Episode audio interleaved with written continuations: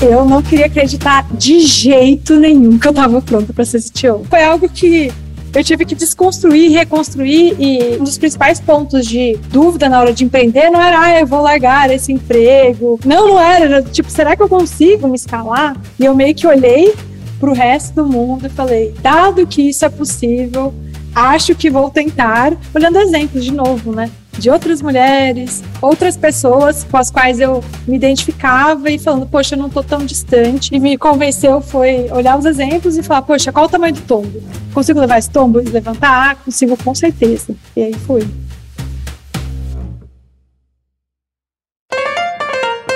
Olá, olá, bem-vindo e bem-vinda a mais um Canarycast. Eu sou Bel Galera, sócia do Canary, e hoje eu tô aqui com uma convidada maravilhosa, quase mosca branca nesse mercado, Ludmila Pontremolesco, cofundadora e CTO da Zip, uma fintech investida pelo Canary.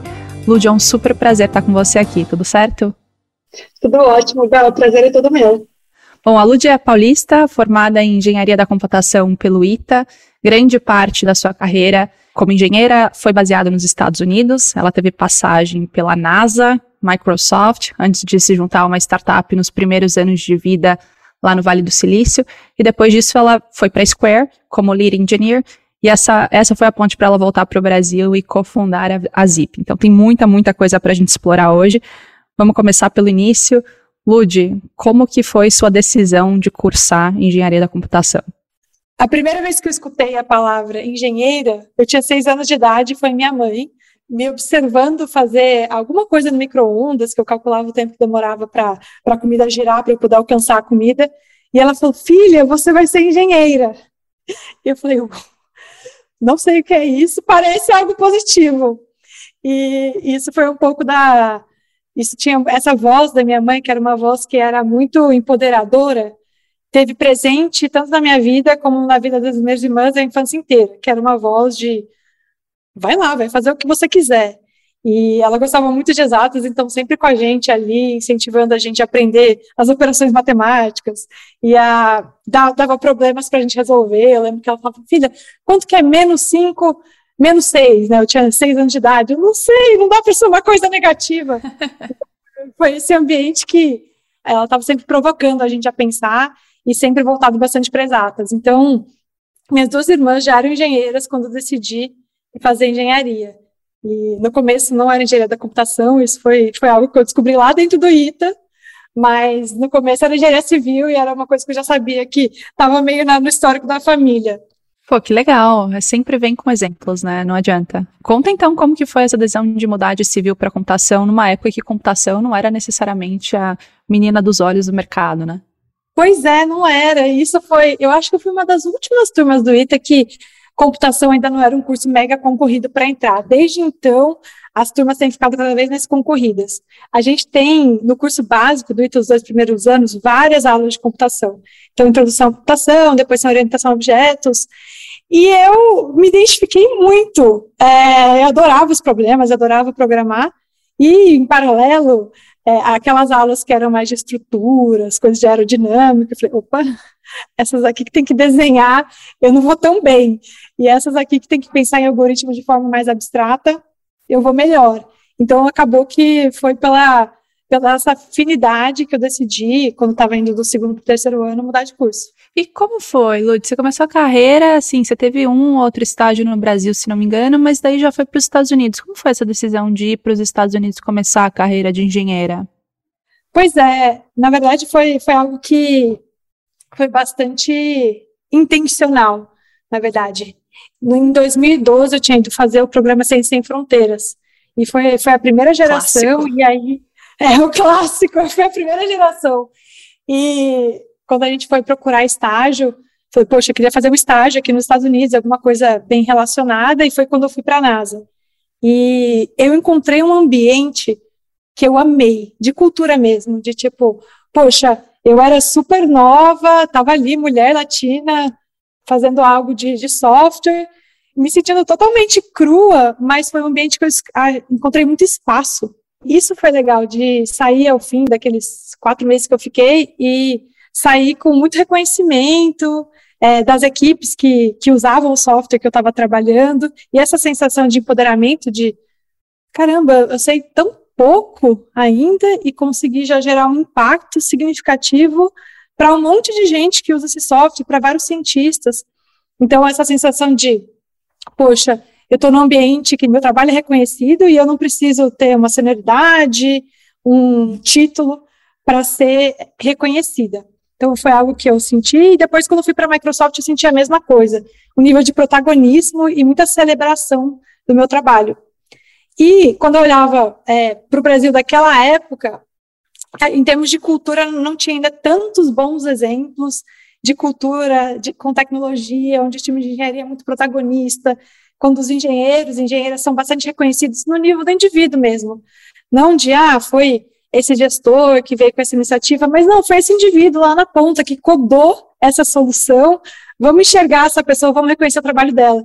Então, era algo que eu achava que culturalmente nos Estados Unidos já estava mais maduro, e eu falei, poxa, vou começar minha carreira por aqui, um ambiente que já entende mais essa carreira, e, e ganhar experiência, e ganhar corpo, e depois voltar para o Brasil e trazer tudo que eu tiver aprendido de lições.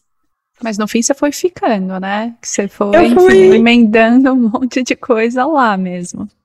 Eu fui ficando e foi a decisão foi mais ou menos assim. Depois de sair dessa primeira experiência em startup, que eu passei dois anos e a gente foi foi uma startup que eu não fui fundadora, eu era a primeira funcionária, mas a gente foi acelerado pela 500 Startups. Passei por aquela aceleração, pela captação, pelo, pelo crescimento do produto, né, aquela fase inicial. E eu tinha amado a adrenalina, a emoção de estar construindo alguma coisa do zero, o empoderamento. Então já tinha sido incrível, mas acabou o funding, não conseguimos levantar a série A e eu decidi ir procurar uma, uma outra oportunidade. O que eu senti nesse momento era, eu ainda não, não me sentia pronta para voltar para o Brasil. Eu sentia que ainda tinha bastante coisa para eu aprender estando num ambiente mais estruturado. Porque até aquele momento tinha sido tudo na raça. Uhum. Tudo, não, vai lá, aprende, faz. Não sabia se era boa prática, não sabia como escalar. E aí eu pensei, antes de voltar para o Brasil, eu quero ter uma experiência num lugar estruturado de fintech, que já era o lugar que eu estava, o espaço que eu estava me encontrando. E aí fui para o Square, que foi uma baita escola de engenharia, tem um produto que eu acredito muito que empodera pequenos negócios e uma cultura de engenharia de produto muito legal. E foi muito era isso que eu queria viver, essa cultura estruturada, escalável, e dentro de uma empresa grande para falar, beleza, acho que eu fechei meu ciclo de aprendizado aqui, consegui aprender é, meu 80-20 para poder voltar para o Brasil com uma maturidade de qual que é a cultura de cultura de engenharia que eu quero criar, qual tipo de empresa. Bom, deu, deu certo, né? Em 2019 você voltou, não só voltou para o Brasil, mas como cofundadora de uma fintech. Me conta um pouco sobre a decisão de empreender, especificamente, depois eu quero saber tudo da Zip também. Ah, perfeito. Então, a decisão de empreender, ela veio muito atrelada a conhecer os meus atuais sócios. Não era algo que eu estava planejando fazer aquele momento, mas quando eu os conheci, conheci o Bruno e o André, os dois são brasileiros, estavam fazendo MBA no MIT, e estavam terminando o MBA, e com, já tinham planos da Zip, já estavam sonhando e até testando algumas coisas.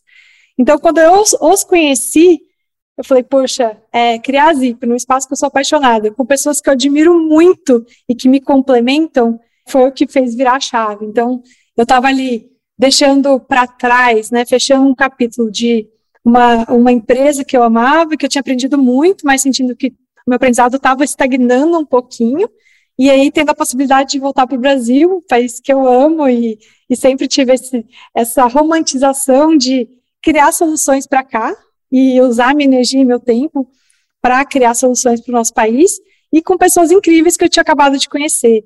Então, foi esse pacote, eu pulei de cabeça, assim, depois de conhecer eles, Deu seis semanas, eu estava de malas prontas, entreguei o apartamento e estava voltando para o Brasil. Que legal, que legal. E não tem nada mais brasileiro, né, Lud, do que você construir uma solução para autônomos, que é a proposta da Zip. Conta um pouco mais como e por que a Zip surgiu, qual é a missão da Zip, e depois eu, eu quero perguntar um pouquinho mais sobre evolução, porque muita coisa mudou de 2019 para cá. Perfeito, muita coisa mudou, a gente já pivotou várias vezes, mas dentro de todos esses pivôs, uma coisa se manteve constante, que era o foco no autônomo, que era o foco no informal. Isso a gente sabia que era é, um espaço que tinha muito espaço para a gente atuar e que relativamente carente de soluções. E o que a gente, no comecinho, a gente pensava, quais as maiores dores do autônomo? A gente sempre sabia que era uma coisa meio que envolvia crédito, porque principalmente para esse público comprovar renda é algo extremamente complexo. Então, as soluções de crédito não são, nem os produtos são customizados pensando nas necessidades, e nem, e tem um problema bastante de comprovação de renda e disponibilidade. Então, a nossa missão é, é, é ajudar os autônomos a fazerem uma gestão do seu negócio melhor, gestão do pagamento melhor e ajudar eles com. Hoje a gente é muito focado em capital de giro, que é a dor mais latente do autônomo. Todo autônomo precisa de capital de giro, né, precisa comprar para conseguir girar seu negócio, é algo que é extremamente difícil no mercado de obter. Então, a gente está trabalhando nesse espaço. Pô, e lá no começo eu lembro que o foco era o motorista de aplicativo, né? Principalmente 99, Uber, era a galera que de fato estava lá no dia a dia driving as pessoas. E a ideia era dar crédito para esse público. Hoje, como você falou, vocês estão focando em capital de giro para o autônomo de uma forma muito mais ampla do que só motorista de aplicativo e com o vencimento semanal também, que foi algo extremamente inovador ali. Me conta um pouco desses pivôs da Zip e depois como que é o modelo hoje. Perfeito. A sacada do semanal foi uma coisa que foi uma das primeiras sacadas. E ela não é muito intuitiva, né? Porque quando a gente lançou o primeiro produto, que era o empréstimo é, com ciclo semanal, a gente pensou, o que, que será que as pessoas vão, vão achar disso, né? Será que vai ser um inconveniente ou vai ser uma proposta de valor de organização, praticidade e controle? Então, já foi, foi a primeira vez que a gente quebrou um pouco, para lembrou-se que do tipo, putz, esse público é, tem necessidades, comportamentos que são bastante distantes do nosso e como que a gente é, encurta e aprende mais rápido possível que, que os informais, o que, que os autônomos precisam. Então, no começo, a gente pensava muito, a gente viu esse crescimento da gig economy, o pessoal que estava trabalhando em aplicativo, a gente falou, puxa, isso vai crescer muito, e de fato cresceu, mas existe um universo de autônomos do Brasil e a gente continua atendendo os motoristas de aplicativo, mas são só um pedaço da nossa base. Agora a gente tem revendedoras de roupa, de cosmético, dona de salão. Então agora a gente é muito mais amplo. E foi algo que o próprio mercado foi puxando. A gente, poxa, tem isso aqui serve para muitas classes, né, para muitos tipos de profissão. E aí, onde a gente aterrizou hoje foi a gente criou uma solução verticalizada de crédito em cima do Pix para capital de giro. Então, a gente tendo nossa solução verticalizada, a gente tem muito mais flexibilidade, muito mais controle, consegue é, ter ofertas que a gente controla, né, diferente de um, de um crédito, no cartão de crédito, que você está mais amarrado né, nas regras da bandeira. Então, a gente tem um produto que é uma linha de capital de giro, o cliente só paga o que ele usa aquela semana, ele paga hoje, o fornecedor dele recebe à vista, e a gente dá sete dias para ele pagar a gente. Então, dá aquele respiro e é casado com o ciclo financeiro. Porque se você pensar, é, imagina um, uma pessoa que tem uma marmitaria em casa, ela vai no atacadista algumas vezes durante a semana para comprar insumos para marmitaria. Então, quando você pensa um ciclo mensal, é muito tempo para se planejar para pagar aquela conta. É como se a nossa fatura do cartão fosse semestral. É muito difícil planejar para isso. Então, com a fatura semanal, a gente casa, a gente encaixa no fluxo financeiro dos clientes. E o que, que vocês já aprenderam sobre inadimplência nesse universo de ciclo semanal? Bom, a gente aprendeu muito mais rápido. Com certeza. Isso é uma coisa, uma grande vantagem, a gente consegue entender muito mais sobre os nossos clientes à medida que, porque a gente tem esse ciclo, a gente consegue aumentar as linhas e, dar, e ter uma política que a gente consegue conhecer o cliente muito mais rápido. Uma das coisas principais que a gente aprendeu foi como entender a renda que era uma das grandes incógnitas, porque esse dado está disponível nos birôs tradicionais, mas a gente viu que não tinha muita correlação. Muitas vezes vinha aquela renda, um salário mínimo para um terço da base. A gente, poxa, a gente sabe que a gente sabe que essa pessoa está girando, a gente sabe que ela tem um negócio. Como assim, um salário mínimo? E não entendendo a renda, é difícil entender a necessidade de capital do cliente. Você fica bastante às cegas. Então, uma das principais coisas que a gente entendeu foi esses dados tradicionais que estão no mercado não vão ser suficientes para a gente criar uma oferta que seja customizada, que faça sentido, que o cliente fala, não, beleza, é essa linha de crédito que eu preciso. E aí, a gente foi atrás de Open Finance. E aí, agora a gente entende a renda dos clientes. Então, a gente consegue ver a boleira que está girando 15 mil reais. você bate no, no birô de crédito, ah, no salário mínimo, mas a gente sabe que ela está gerando muito mais, então que ela tem uma necessidade de capital muito maior do que qualquer outro player do, do mercado está reconhecendo. Então, hoje, um dos pilares do nosso, da nossa concessão de crédito é um algoritmo proprietário que a gente fez baseado nos dados de, de Open Finance, que ajuda a gente a estimar renda, estimar fluxo de caixa e conseguir dar um produto adequado. Que aí você não precisa necessariamente entender todos os outros aspectos mais tradicionais para entender o quanto alguém precisa de crédito, o quanto alguém gira todo mês. Olha só, tem um mercado aí completamente oceano azul, quase que, tanto as bases de dados quanto os scores de crédito tradicionais não atendem, porque, enfim, não conhecem. Super interessante que vocês estão usando tecnologia para, de fato, garantir uma inteligência maior para atender esse perfil de público específico, e com certeza é um mercado gigantesco, né, Ludi? Mercado muito grande, muito não entendido. A gente se apoia em agendas muito recentes do Banco Central, né, tanto o Open Finance quanto o próprio PIX, porque foi sem o PIX ah, seria muito difícil fazer uma proposta de valor para o nosso cliente que fizesse muito sentido, pela praticidade. É quando a gente pensa num, num mundo pré-Pix, você pagava, vai pagar a fatura de um, de um produto financeiro, você paga um boleto e demora dois dias para cair. Tipo, esse gap de liquidez, nosso cliente não consegue suportar, ou bagunça muito a vida, né? Pagar um boleto na sexta e só na segunda ter acesso ao crédito. Então, é, é, foi, é um pilar essencial essa praticidade, esse, esse ponto de ser 24 por 7 Pix. Eu lembro da Zip pré-Pix e da Zip pós-Pix. É um negócio completamente diferente. O Pix abriu umas portas bizarras para vocês. Era até uma das perguntas que eu tinha para você, Lud. Pix foi um divisor de águas completamente no mercado de pagamentos no Brasil, isso não tem nenhuma dúvida mas para vocês também. Então, como que foi incorporar o Pix de forma tão rápida no modelo de negócio de vocês e, e de forma tão rápida na proposta de valor de vocês? Perfeito. É, tem um fato curioso que é antes de ser de construir nossa uma nossa solução verticalizada em cima de Pix, a gente tinha um produto do cartão de crédito da fatura de fatura semanal. E ele nunca teve boleto, apesar de ter sido lançado no mesmo mês que o Pix. Olha só. Então a gente já apostou, a gente falou, essa vai ser a tecnologia, nosso produto não vai ter boleto. e na época, a gente, nossa, será que a gente está fazendo? O nosso racional foi, por se a gente vai fazendo uma bobagem, a gente vai, cria o boleto e, e tudo bem. Mas a gente resolveu apostar no Pix desde o comecinho, quando o Pix ainda tinha pouquíssimos clientes no Brasil. É, mas o que a gente viu é que a adoção, a adoção do Pix no Brasil foi gigantesca, mas a adoção na nossa base foi mais forte ainda. Então, é, os nossos clientes que estão na rua, transacionando o dia inteiro, comprando, vendendo, o Pix está substituindo o dinheiro na vida deles de forma muito mais rápida, mais acelerada até que nas nossas próprias vidas. Então, foi algo que a gente viu o, o cliente usando é, pra, primeiro para pagamento de, de boleto, de, né, que seria o boleto, né, para pagamento da fatura, e depois a gente, poxa, o cliente está tá usando isso de forma integral, não tem, é isso que ele quer, é mais prático, é mais rápido. E aí a gente lançou é, essa primeiro produto de crédito em cima do Pix. E aí os clientes começaram a puxar, puxar e usar cada vez mais e substituir o uso. Então acabou que a gente falou, esse é o caminho, vamos para essa infra, vamos, vamos ser dona né, de todo o processo de, de, de crédito e tirar a dependência da bandeira aquele, a, aquela questão subjetiva que nos Estados Unidos fala muito sobre product market fit, que você percebe.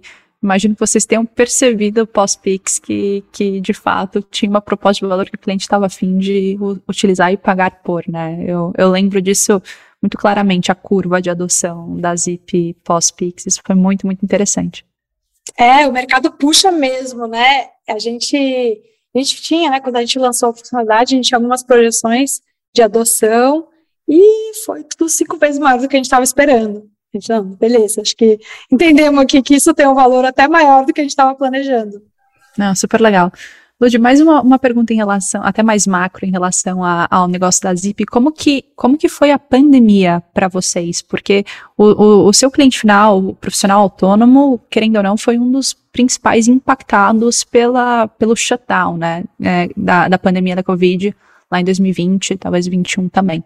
Como que foi isso para o negócio?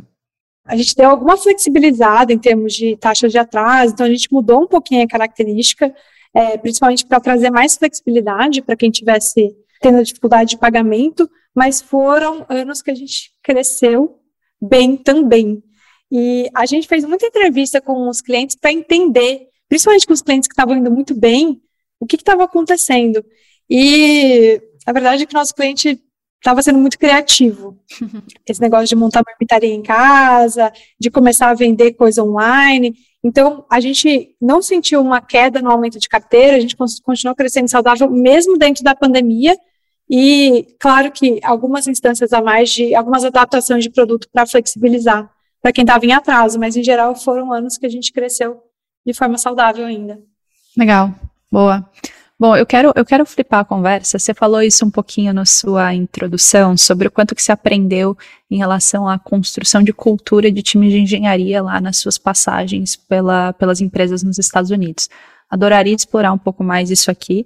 Acho que começando, acho que boa parte, se não 100% das nossas investidas tem um grande desafio, que é basicamente construir os times de tecnologia, né? Contratar, recrutar, encontrar talento, gerir, escalar, tudo isso. A gente até fez um episódio do Canarycast só sobre isso com o Bernardo Carneiro e com o Robson da, da GUP, que vale a pena ouvir, quem ainda não ouviu. Mas, Lúcio, eu queria entender um pouquinho, assim, para a gente começar o bate-bola, o que, que hoje pega mais para você? Quais são os, os, principais desafios em relação à construção uh, de, do seu time de tecnologia na Zip? Primeiro eu vou contar um pouquinho de como é que é o nosso racional e foi algo que eu vivi bastante lá no, no Square, que é o conceito de equipe enxuta. no, no, time que eu tocava lá no Square, nós éramos, era um time que estava atendendo aí centenas de, de milhares de clientes e tinha um time de engenharia de oito pessoas. Claro que em empresa maior você tem um pouco mais de parafernália, né, de times de suporte, mas ainda assim, né, eram oito pessoas que davam sustentação na, na operação e estavam um ritmo de construção de produto acelerado também. Então, era a gente conseguia dar conta de crescer a oferta e de manter a oferta de maneira bastante sustentável com um time pequeno de pessoas extremamente talentosas e comprometidas. Então, alinhando a, a capacidade técnica com também o comprometimento com a missão, né, um time de missionários.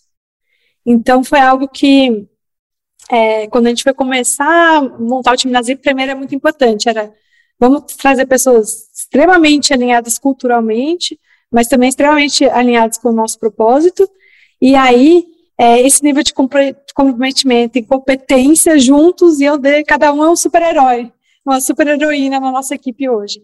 Então, a gente conseguiu crescer mantendo essa característica, e tem uma equipe extremamente enxuta. A gente levantou a nossa série, a gente tinha 25 pessoas. Então, assim, um nível de automatização altíssimo e muito foco, que acho que é a coisa mais difícil, né? Com certeza. É, a gente conseguiu levantar com o time pequeno porque a gente não estava tentando fazer cinco coisas ao mesmo tempo. A gente estava tentando acertar na mosca um, uma proposta de valor, algo que fizesse muito sentido, que o CAC fizesse sentido, que a retenção fizesse sentido. Então a gente tem esse foco muito forte, que é a habilidade de dizer não. E assim a gente cons conseguiu é, avançar bastante com uma equipe pequena. Então, hoje, quando a gente pensa, ah, série A para série B, ah, vai contratar 30 pessoas? Não, eu preciso contratar agora, talvez dobrar esse time. Então, é uma magnitude de desafio é, menor. E acho que isso é importante porque quando você é uma empresa de 20 pessoas, você quer triplicar a engenharia, isso toma muito tempo do próprio time. Joga muito contra a evolução do próprio produto. Então, tudo bem, quando você já é uma empresa mega madura, você vai contratar taxas maiores, mas esse negócio de cada engenheiro tem que contratar três dele no próximo, nesse próximo semestre, isso vai destruir a produtividade do time enquanto isso estiver acontecendo. Então, foi algo que a gente está conseguindo se manter bastante fiel, que é vamos manter pessoas extremamente é, culturalmente alinhadas, tecnicamente profundas e, e que consigam ter aquele trabalho, adicionar valor de forma não linear, né, de forma exponencial. Então, a gente acredita nessa filosofia. Uma das chaves também é retenção. que a gente fala um pouco sobre esse assunto, né? Que é do tipo, ah, eu preciso crescer minha equipe tanto, mas beleza, em seis meses, quantas pessoas da, da sua equipe você vai perder? E aqui na Zip a gente tem uma, uma taxa no time de tecnologia, né, que seria regretful attrition, são pessoas que a gente perdeu, que a gente não queria ter perdido. A gente não teve ninguém que saiu. Até hoje, desde o começo da criação da Zip, em termos de falar assim, putz, essa pessoa a gente perdeu para o mercado e era uma pessoa que a gente não queria perder em tech. Então, a gente não teve isso nos times de engenharia de dados, e é uma coisa que ajuda bastante até a gente conseguir manter o time enxuto, porque o conhecimento não foge, né? Então, está só acumulando, as pessoas estão ficando aqui, estão entendendo mais sobre o produto, mais sobre o cliente. Isso é muito importante para a gente conseguir também que esse time se alavanque e consiga gerar muito impacto. Tá aí o teu cenário ideal de time de tecnologia, né? Uma, uma equipe enxuta e, e, e que, não, que não sai. É, exatamente. E, e, como que vocês se dividem hoje dentro do time de tech? Então, é algo um pouco diferente. É, a gente até, se você olhar nos cargos da Zip, algumas coisas são intencionais, que é não tem nível, beleza? E outro não tem sub-áreas de engenharia. Então, do tipo, ah, front, back, SRE. Não, a gente tem um time de pessoas engenheiras que tocam desafios, principalmente pelo tamanho. Eu sei que quando depois que a empresa cresce, você segmenta mais. Mas num estágio tão pequeno, se eu tivesse duas pessoas só de front, duas só de back, duas só de. não ia conseguir fazer nada. Porque às vezes tem muito trabalho de back, às vezes tem muito de front, às vezes tem muito de infra. E quando a gente tem um time que todo mundo consegue arregaçar a manga e se unir para trabalhar na coisa que é mais alta alavancagem, a gente consegue ter um time bem enxuto, que está todo mundo sempre trabalhando algo que é muito relevante. Então, na engenharia de software não temos nenhuma subdivisão, e aí tem o grande time de dados, que aí tem algumas posições mais especializadas, como o time de Data Science. Mas nossos Data Scientists também são Machine Learning Engineers. E aí temos é, Analytics Engineers mas também são é, machine learning engineers. Então a gente tenta borrar um pouco as linhas das caixinhas para ter pessoas capazes e com vontade e que se energizam atuando em uma área que está um pouquinho fora do seu escopo original. Então, né, tem um grande time de dados, bastante full stack, e um grande time de engenharia, bastante full stack também. E esse de dados um pouco maior que o de engenharia, inclusive, já. Quantas pessoas em cada um, Lud? Em engenharia de software somos seis, em dados, acredito que dez agora. Olha só, legal. É de fato um time enxuto, né?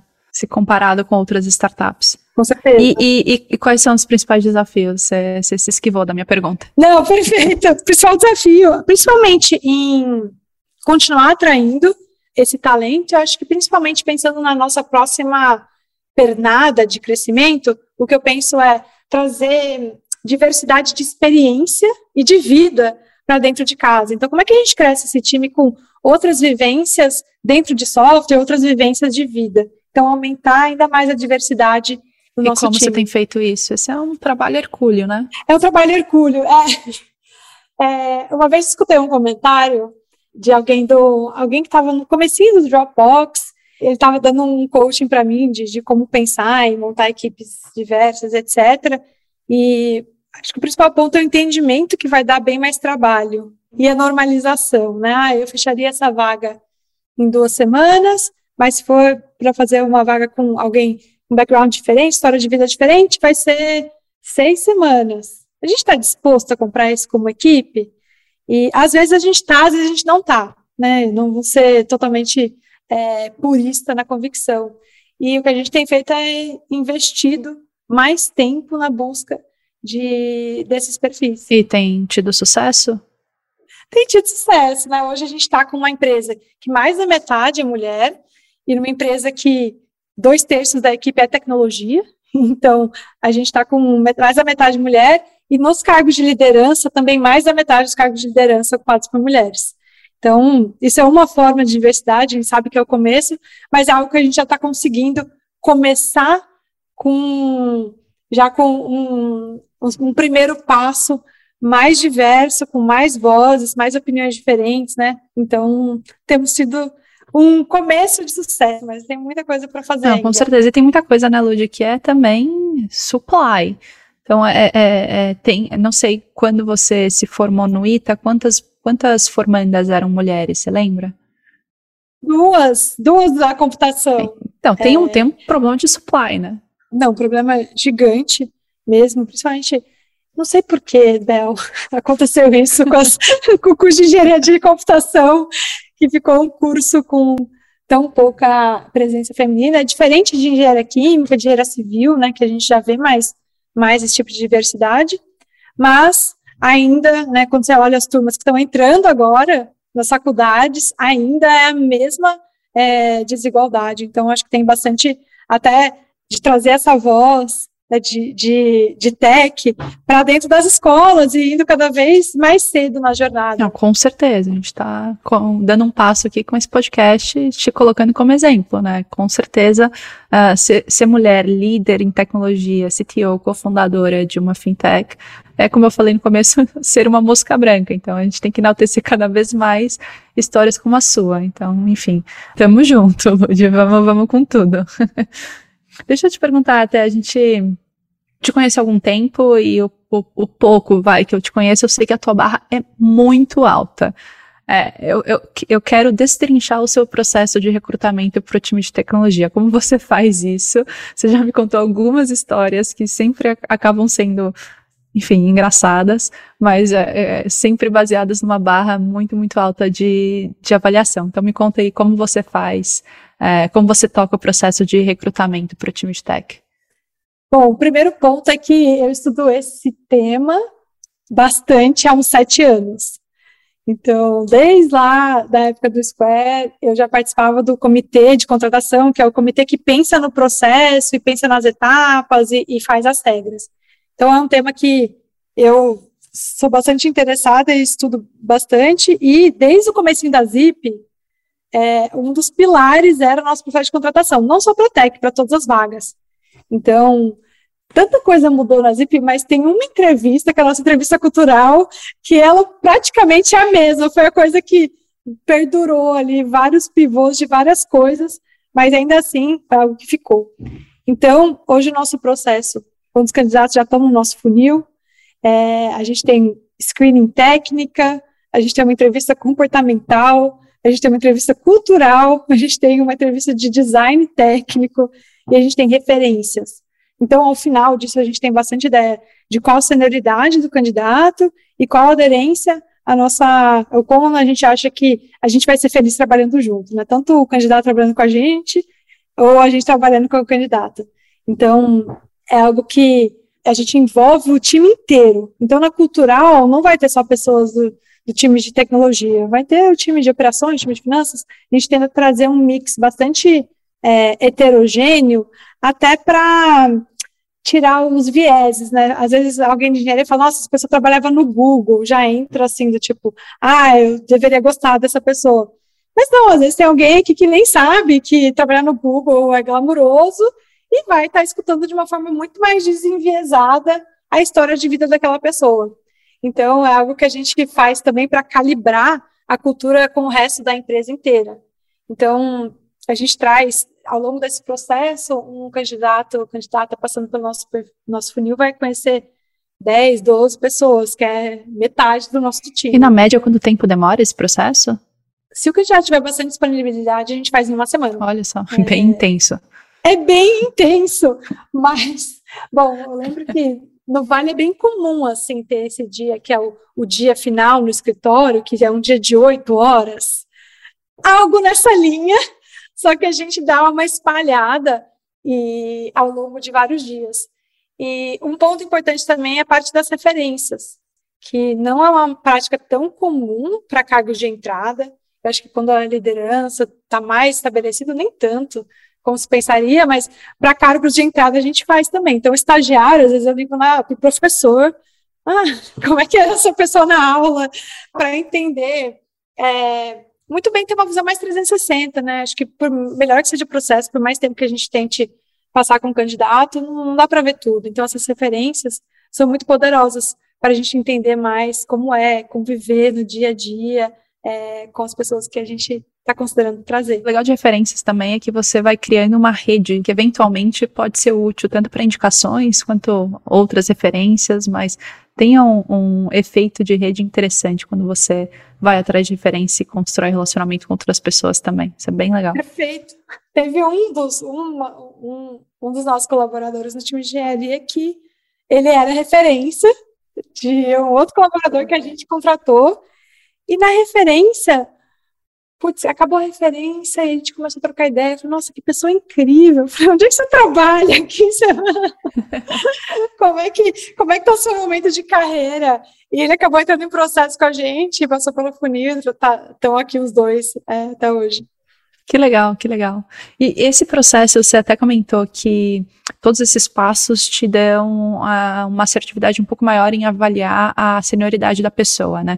A gente, eu tenho visto, assim, obviamente eu sou leiga no assunto, mas eu tenho visto uma inflação gigantesca no universo de tecnologia, de engenheiros e engenheiras. Uh, não só do salário, mas também de nome de cargos, que dá uma falsa percepção de senioridade para a pessoa. Como que você enxerga isso, Lud? É algo bastante delicado que precisa ser endereçado no começo. é, mas é verdade, é, algo que eu, eu, comparo com a trilha de carreira lá do Vale, que em geral, para ser sênior, normal, começando com cinco anos de formado, né, eu virei sênior com quatro anos, era uma coisa assim, nossa, super acelerada a minha carreira, e aqui, às vezes, é, três anos, dois anos e meio, é, as pessoas já estão sendo nomeadas como sênior. E aí, mais grave, acho que a própria, do que a própria senioridade, são os cargos de liderança. Uhum. É, engineering manager, tech lead, que são cargos que precisam de habilidades é, comportamentais e de lidar com situações complexas, que aí eu acho que quando você coloca em alguém muito novo, é, uma, é algo difícil de, de ser muito produtivo para todo mundo, né? Até para a própria pessoa que está recebendo uma cadeira que vai precisar de habilidades muito avançadas de gestão. Então, é algo que, que eu vejo que até às vezes é, acelera de um jeito não necessariamente bom. Né? Tem gente que está pronta para receber uma cadeira dessa, jovem e muito novo, e conseguir se dar bem, às vezes não. Mas o que já aconteceu algumas vezes em processo de de ter que fazer essa comunicação, né? Hoje a gente te avaliou, te percebe como esse nível e, e ter essa conversa. E, e, e, às vezes já dá certo, né? A pessoa fala, não, beleza, acho que entende, foi acelerado mesmo. E aí começar a relação desse ponto. Mas é, eu acho que, ao mesmo tempo que alguns profissionais já estão, já incorporaram, né, se importam com aquele com aquele título, normalmente não são as pessoas que têm fit cultural com a ZIP também. Então é algo que, se o candidato, se a candidata está se importando muito, né, ah, eu vou perder staff do meu título, já não, não deve encaixar na ZIP muito bem. Entendi, vocês vão pegando essas nuances aí no processo seletivo, importante. Perfeito, é porque é muito sobre o que a gente quer entender é vontade de fazer impacto, capacidade, né, escopo de responsabilidade que já tocou. É isso que a gente vai entender. O cargo realmente, assim, não. Para a gente importa quase nada, importa muito. Me conta a sua história, né? Aqui, na, à frente de que tipo de decisão você já teve? Me conta a sua decisão mais ambígua. É isso que a gente quer entender. É, não cargo. Então, mas assim, normalmente quando a gente tem essa conversa, né, alguém às vezes tem expectativa porque está acostumado em um lugar onde o título era muito importante, né, já vem meio com essa mentalidade, a gente explica que, a gente não olha assim, que, que a gente não quer valorizar, né, ter um, um, um sênior no, no, cargo, e, e quando é para ser, as pessoas super entendem, falam, beleza, entendi, gostei, vamos nessa, ou vamos tentar, é diferente, e dá certo. Eu acho assim, a gente talvez possa dividir o seu papel na ZIP em dois. Tem o papel de sócia fundadora e tem o papel de executiva. Hoje você está com um label de CTO, você, se não me engano, você lidera o time de tech, de dados e produto, está com você também?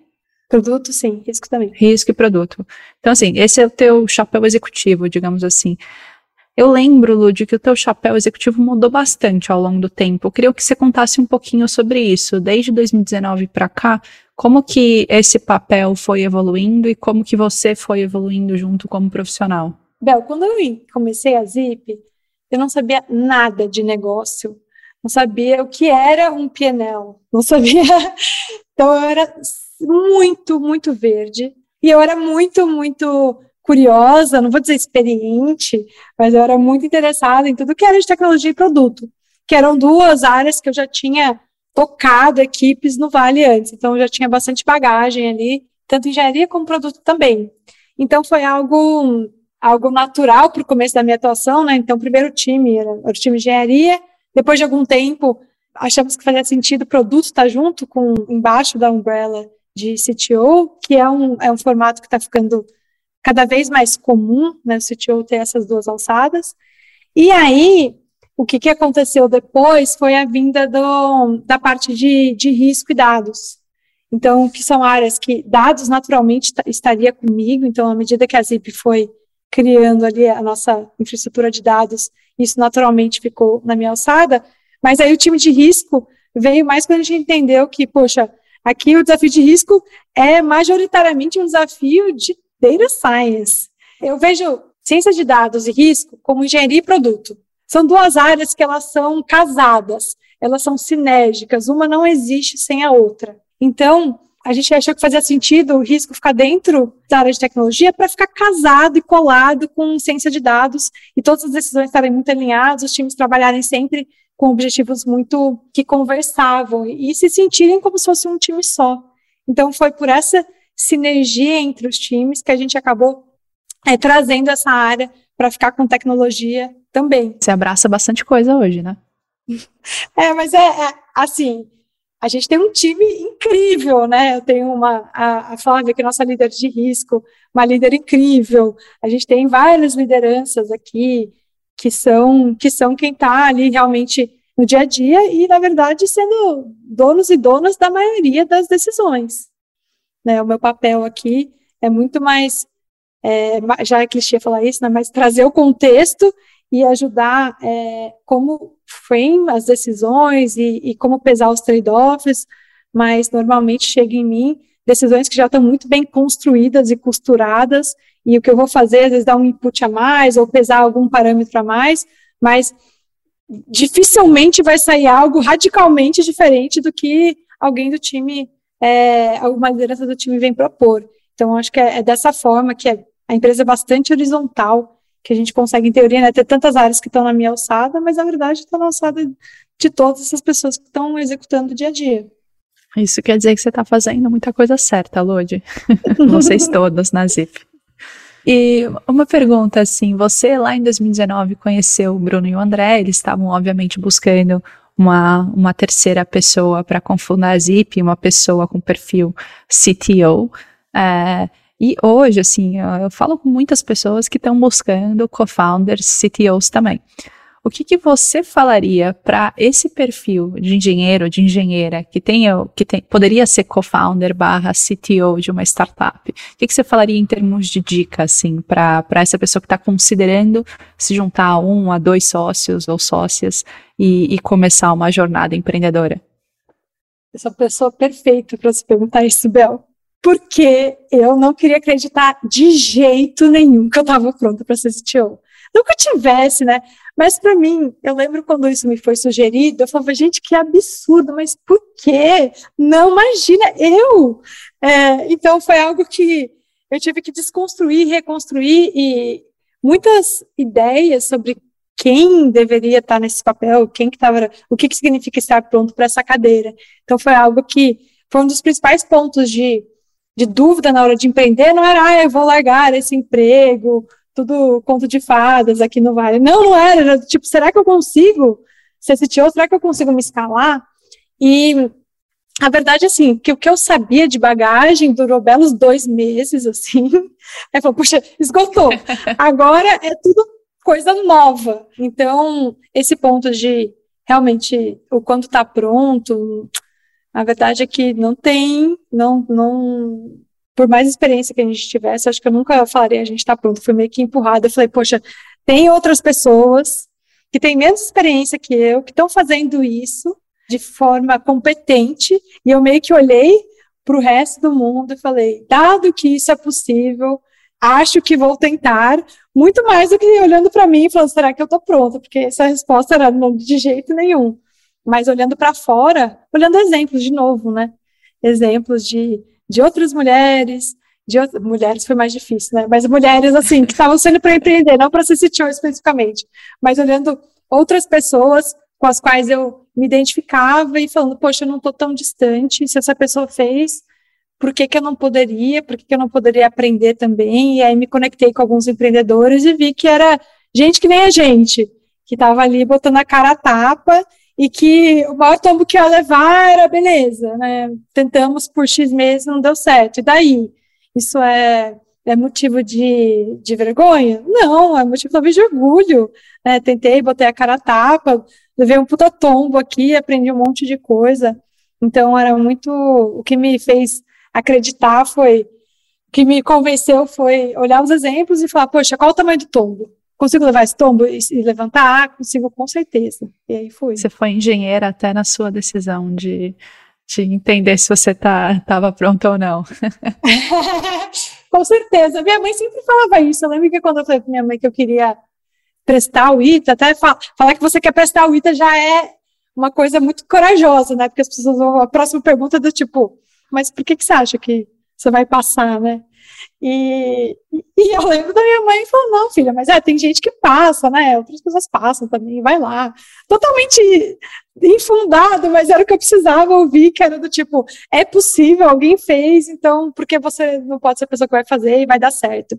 Então, foi meio que esse mesmo racional. E, de novo, quando eu fui sair do Square, minha mãe falou, nossa, que ótimo, filha, vai dar super certo começar a Zip, é o momento certo, tá maravilhosa a decisão.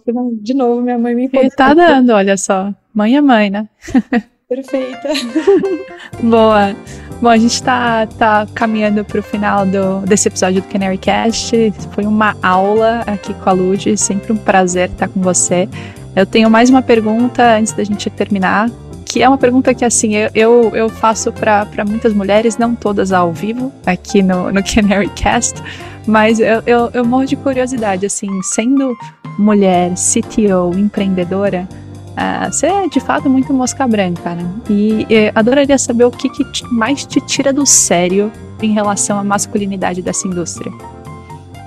Nossa, que pergunta boa. É... A última vez que eu me irritei muito com esse assunto, olha que ótimo, faz três anos já. Olha. Faz bom, bom demais. É, foi. Eu sinto que hoje, assim, pelo menos a cultura dentro da Zip é incrível nesse aspecto, óbvio.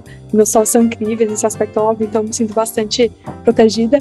Mas eu lembro de uma interação com um VC em São Francisco, que ficava direcionando as perguntas de tech pro Bruno pro André. E aí um deles virou e falou assim: Mas a gente não sabe, é com ela. E que já cortou, assim, foi muito transparente, explícito. E, e foi a vez que eu tava, poxa vida, por que que está acontecendo? Então, essa. Quando é, as pessoas assumem que não sou eu a pessoa certa para direcionar as perguntas difíceis ou complexas ou tomadas de decisão, é onde mais me incomoda. Mas tenho tido uma jornada nesses últimos anos, até de Brasil, bastante positiva nesse aspecto. Acho que essa raiva que eu passei foi a maior dos últimos anos e faz três anos já. Bom saber que fazem três anos e que não aconteceu de novo. Mas é, essa raiva eu super compartilho. Então, obviamente não para assuntos de tech, eu nunca vou ser a pessoa certa, mas é, enfim, a gente, a gente volta e meia passa por isso, infelizmente. Lud, quero te agradecer demais pela conversa. Obrigada por estar aqui com a gente nesse episódio. Foi uma delícia. A gente poderia ficar mais algumas horas com vinho, falando, conversando aleatoriamente aqui. Quem sabe daqui a pouquinho a gente se encontre no, no Canary de novo para fazer isso. Obrigada pela participação. Obrigada a você, Bel. Uma delícia estar aqui, uma honra poder falar nesse podcast. Eu sou fã, escuto sempre, então estou muito feliz de poder participar e obrigada pelo espaço. Tamo junto. Sempre, sempre um prazer, Lud. É, é ótimo, é muito bom enaltecer exemplos de mulheres dentro do nosso universo aqui, engenheiras, fundadoras. Nossa, é ótimo. Obrigada. Obrigada, Bel.